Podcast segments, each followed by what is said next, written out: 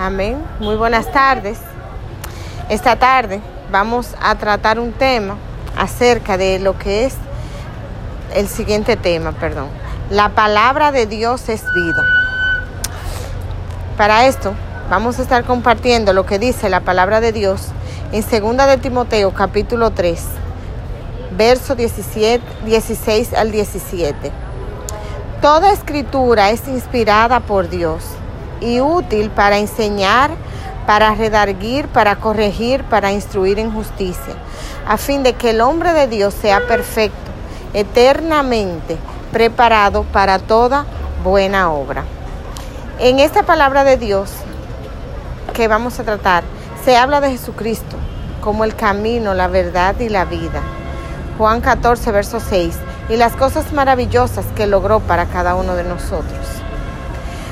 El tema de hoy tomamos la palabra de, Dios es vida.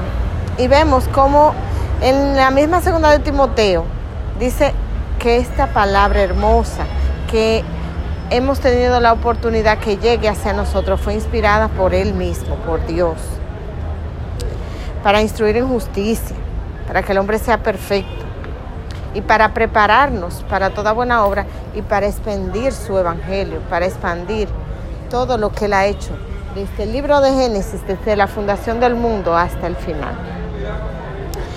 Cuando aceptamos a Cristo como nuestro Señor y Salvador, debemos iniciar edificándonos con la palabra de Dios. ¿Y cómo nos edificamos con la palabra de Dios? Con la Biblia, con ese libro maravilloso que el Señor nos dejó. Puesto que una vez venimos a los pies de Cristo, estamos llamados a hacer luz, a modelar a Cristo. Y esto lo hacemos a la medida que hablamos de su palabra, esa palabra que es vida. Cuando debemos, y debemos para la misma dejarnos guiar por el Espíritu Santo al momento de hablar de su palabra. Recordar que estamos llamados a proclamar su palabra mientras estemos en tiempo, en todo momento y en todo lugar. ¿Por qué? Porque va a llegar un momento, como dice la misma palabra de Dios, que van a ser las personas perseguidas todos los seguidores de Cristo y que no se va a poder predicar el Evangelio de Dios. Y ahora que nosotros tenemos esta oportunidad de dar esa buena nueva, de hablar de esas cosas que Dios hizo, ha hecho, ha prometido y seguirá haciendo, es la oportunidad.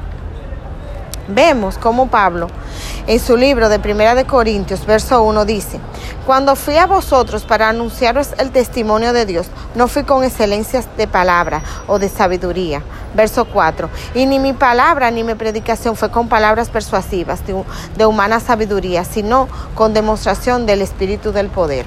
Y ese es el Espíritu Santo de Dios. ¿Qué quiere decir Pablo ahí? Que nosotros no estamos llamados a venir a decir algo con excelencia y que de sabiduría de hombre. No, lo que nosotros predicamos y salimos a decir a las calles, donde quiera que estemos hablando de la palabra de Dios, ya sea en la iglesia, es lo que viene inspirado por Dios, es lo que ha dicho Cristo. Nosotros no podemos venir a parafrasear ni a decir lo que nosotros creemos ni de nuestra mente, sino claramente, como decía Pablo, lo que es de Dios, lo que dice Dios. Y el mismo Espíritu Santo de Dios es el que trae convencimiento. Y la misma lectura de la palabra de Dios, esa vida, esa vida, como se tituló el tema, es lo que nos llena a nosotros por dentro. Es lo que nos da respuesta antes, antes inquietudes. Es lo que nos da consuelo ante tristeza. Es lo que nos da eh, ayuda en momentos de desesperación no lo que la sabiduría del hombre, no lo que el hombre venga. Bueno, yo entiendo que tú deberías de un psicólogo, no, es lo que dice la palabra de Dios. ¿Por qué? Porque al final Dios es el que tiene el poder para estas cosas.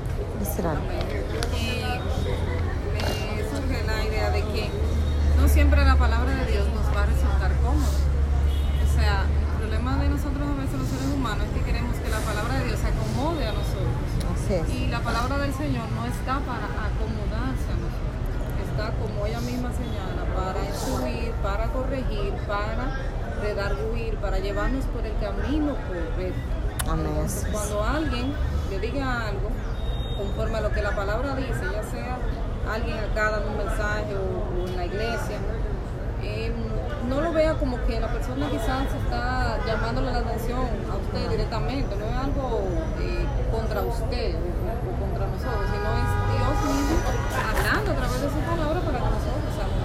Así es. Eh, bien dice, como dice yo, la palabra de Dios te confronta. Es decir, hay veces que si nosotros estamos en pecado, ya sea hablando mentira y haciendo cosas que la misma palabra de Dios dice, si venimos aquí o en la, o en la Biblia o, en la iglesia, perdón, el metro, donde quiera que se predicando el Evangelio, y dice, bueno, usted no debe de estar con un hombre casado, dice la palabra de Dios, y usted está viviendo ese pecado. El Señor lo que te está llamando la atención, te está diciendo, corrígete, porque un llamado, la palabra de un llamado, corrígete. Eso que tú estás haciendo, hablando mal del prójimo, teniendo envidia, calumniando, está mal. A lo mejor tiene envidia, calumnia. Tú dices, ay, pero eso es a mí que me lo están diciendo. No, no te sienta mal, sino reconocer el pecado y decir ciertamente, como dice la palabra de Dios, yo estoy en pecado porque yo estoy haciendo tal y cual cosa mal.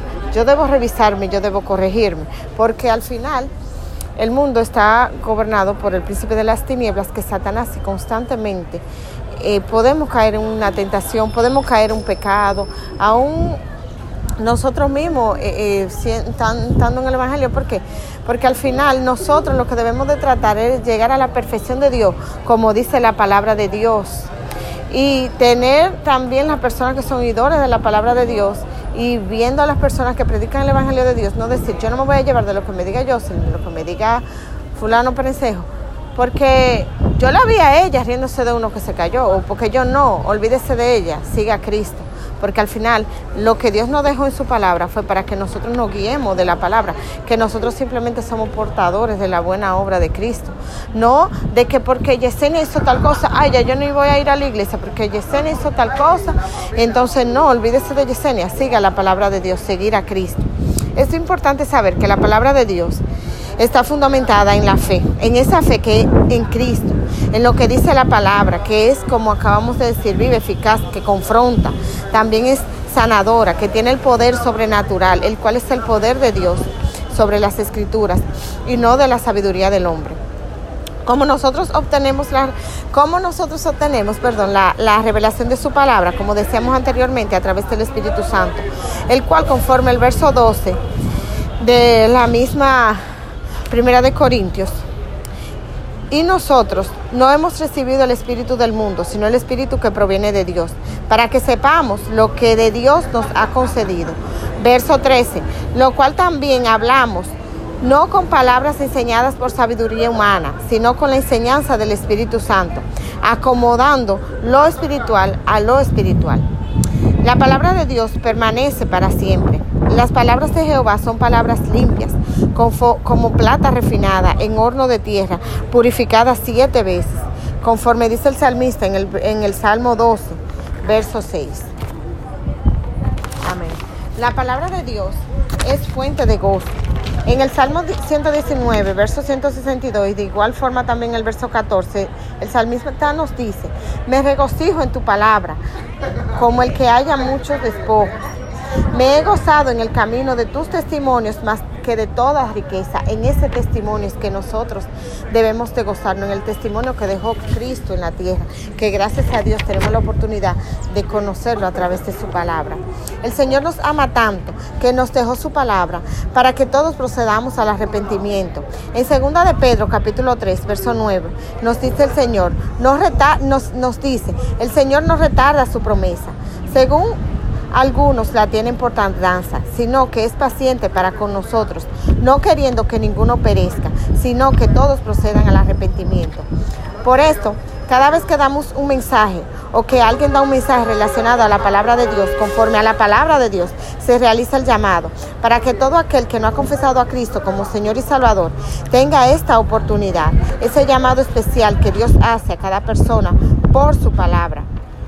Vemos en el verso 10 del mismo segunda de Pedro, que dice el Señor, pero el día del Señor vendrá como ladrón en la noche, en el cual los cielos pasarán con gran estruendo, y los elementos ardiendo serán deshechos, y la tierra y las obras que en ella hay serán quemados. Por lo que debemos estar preparados para su venida día a día. Por eso hoy es el día de aceptar a Cristo y de creer en su palabra, de esa palabra que Él nos dejó. Porque, como decíamos anteriormente, porque va a llegar un tiempo que no vamos a tener la oportunidad de, de escuchar esa palabra, de escuchar, de, de, ver en todos los lugares que se regalan Biblia, que se venden Biblia, porque todo eso no se va a poder. Y ahora Él nos llama, como dice en esta palabra Pablo, al arrepentimiento, que procedamos al arrepentimiento. ¿Y cómo procedamos a ese arrepentimiento? Confesando a Cristo como Señor y Salvador, viniendo a sus pies para hacer su voluntad, conforme a lo que establece su escritura, no conforme a sabiduría humana, como bien dice la palabra de Dios, sino conforme a ese libro maravilloso que el Señor nos dejó. ¿Cuál exhortación nos da el Señor? Vamos a leer la palabra de Dios, vamos a escudriñar la Biblia. Ahí están todas las respuestas. Esa palabra que da vida, como el tema que hemos tomado para esta tarde vamos a buscar esa vida. Dejemos de buscar la vida que nos ofrece el mundo, un mundo lleno de tinieblas. Vamos a venir a la luz de Cristo. Vamos a venir a la luz de Dios que es a través de su palabra. ¿Por qué? Porque muchos dice, dice la palabra de Dios, muchos prefirieron las tinieblas que venir a la luz. Muchos a lo malo ahora mismo le llaman bueno y a lo bueno le llaman malo. A lo bueno le llaman aburrido yo no voy a leer ese libro para que eso es aburrido. Pero yo sí puedo ponerme a leer cualquier disparate que sale en las redes sociales de chismes.